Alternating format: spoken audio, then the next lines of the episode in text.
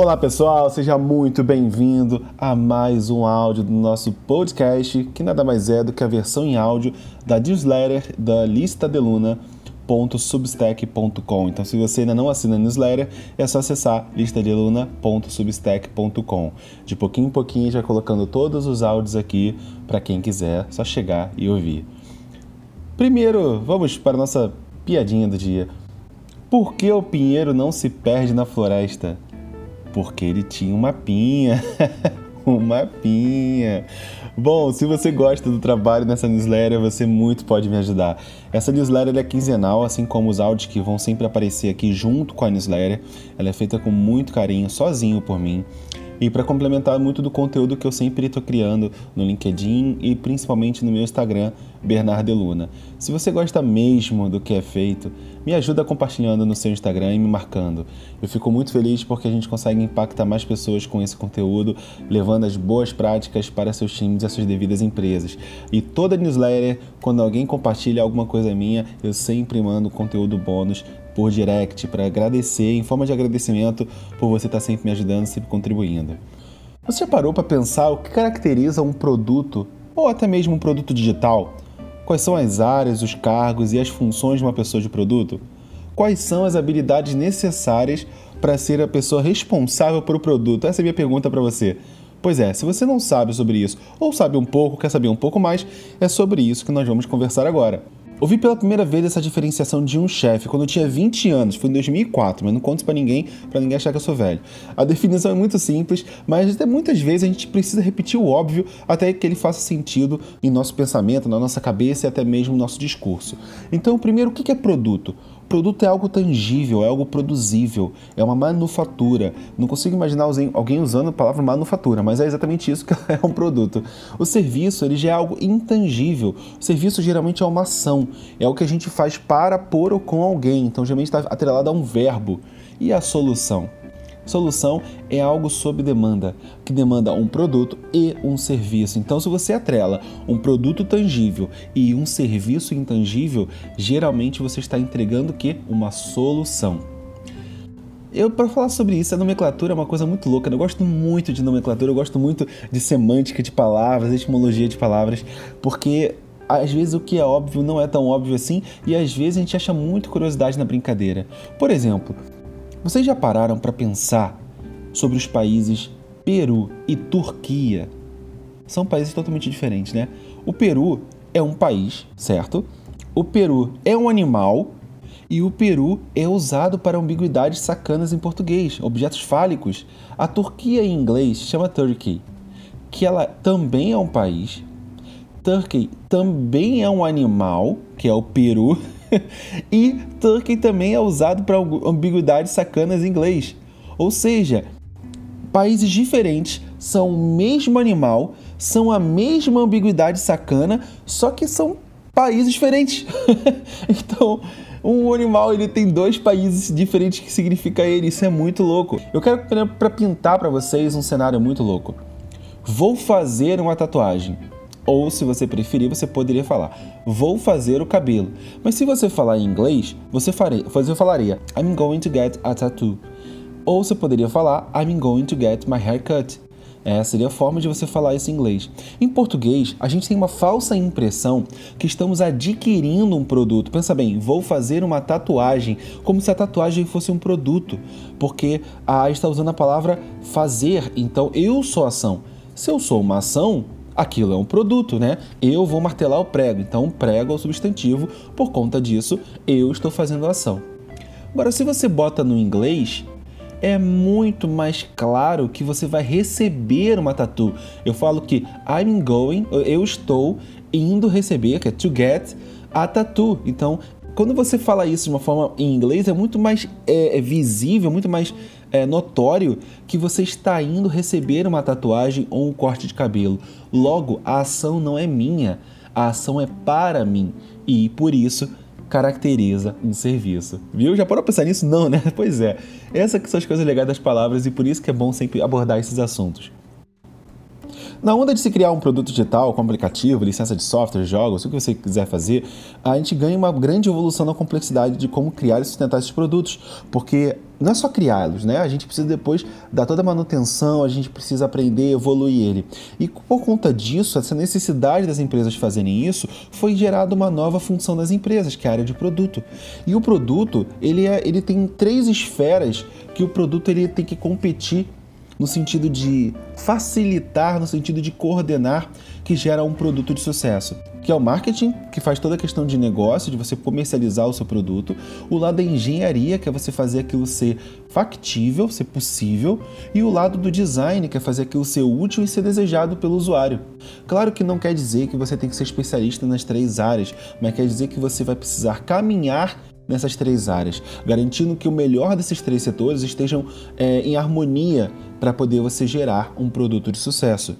Por isso que o produto é considerado uma função agnóstica, porque você não pode puxar sardinha para nenhum dos três setores.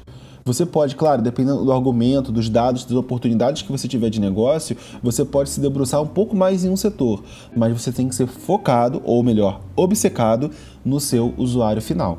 E aí, para você uh, fazer isso como produto, existem alguns cargos que são muito falados, né, muito falados nessa área, que a gente precisa de definir claramente o que é cada um. Primeiro, o analista de produto. Analista de produto é uma pessoa que está entrando na área de gerenciamento de produto. É como se fosse um Product Manager Júnior ou um, um Product Manager estagiário. É, claro que a palavra Product Manager ela traz uma coisa que é gerente, né? Mas a palavra é muito ruim. A grande verdade é que a nomenclatura de um Product Manager é uma nomenclatura péssima. O ideal nesse ponto seria um analista de produto, uma pessoa que está começando a carreira em análise de produto. Você pode evoluir como Product Manager e você chega no líder de produto. O líder de produto é alguém do time multidisciplinar que acumula essa função. Muitas vezes ela acaba confundida um pouco com o PO, mas é como uma pessoa que de fato está ali para liderar esse produto e tomar decisões em cima de produto. Mas o que é o PO? O PO é o Product Owner. Product Owner significa o dono do produto.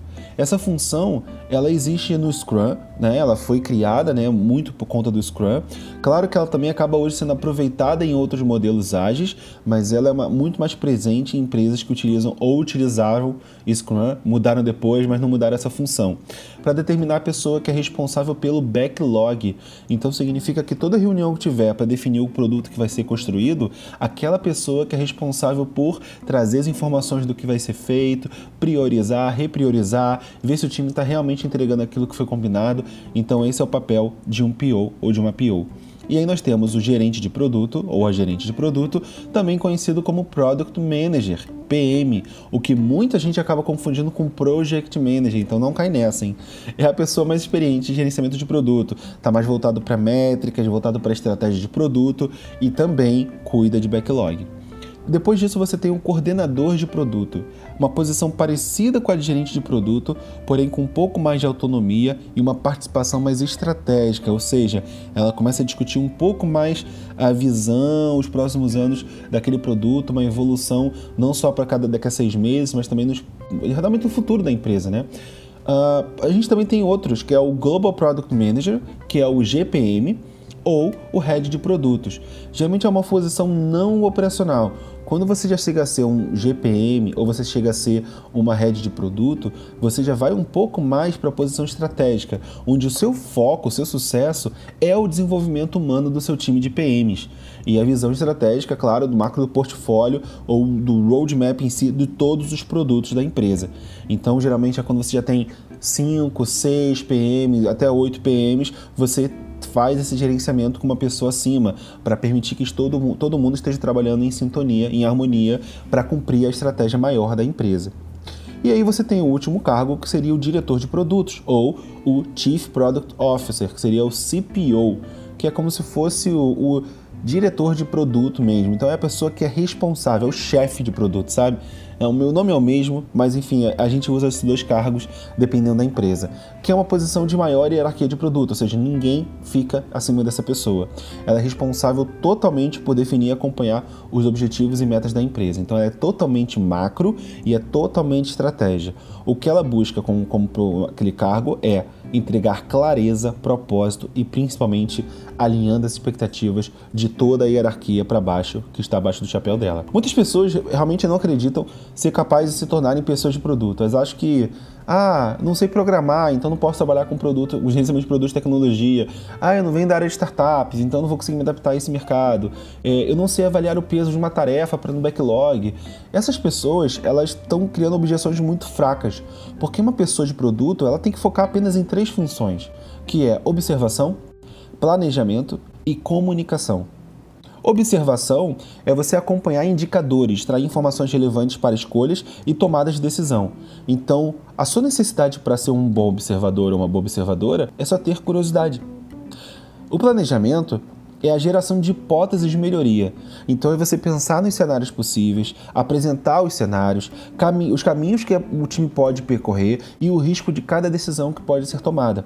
Assim como as suas métricas de sucesso. Se não tiver métrica de sucesso, é muito difícil você saber se o seu planejamento foi eficiente ou não foi eficiente. E o último item é a comunicação.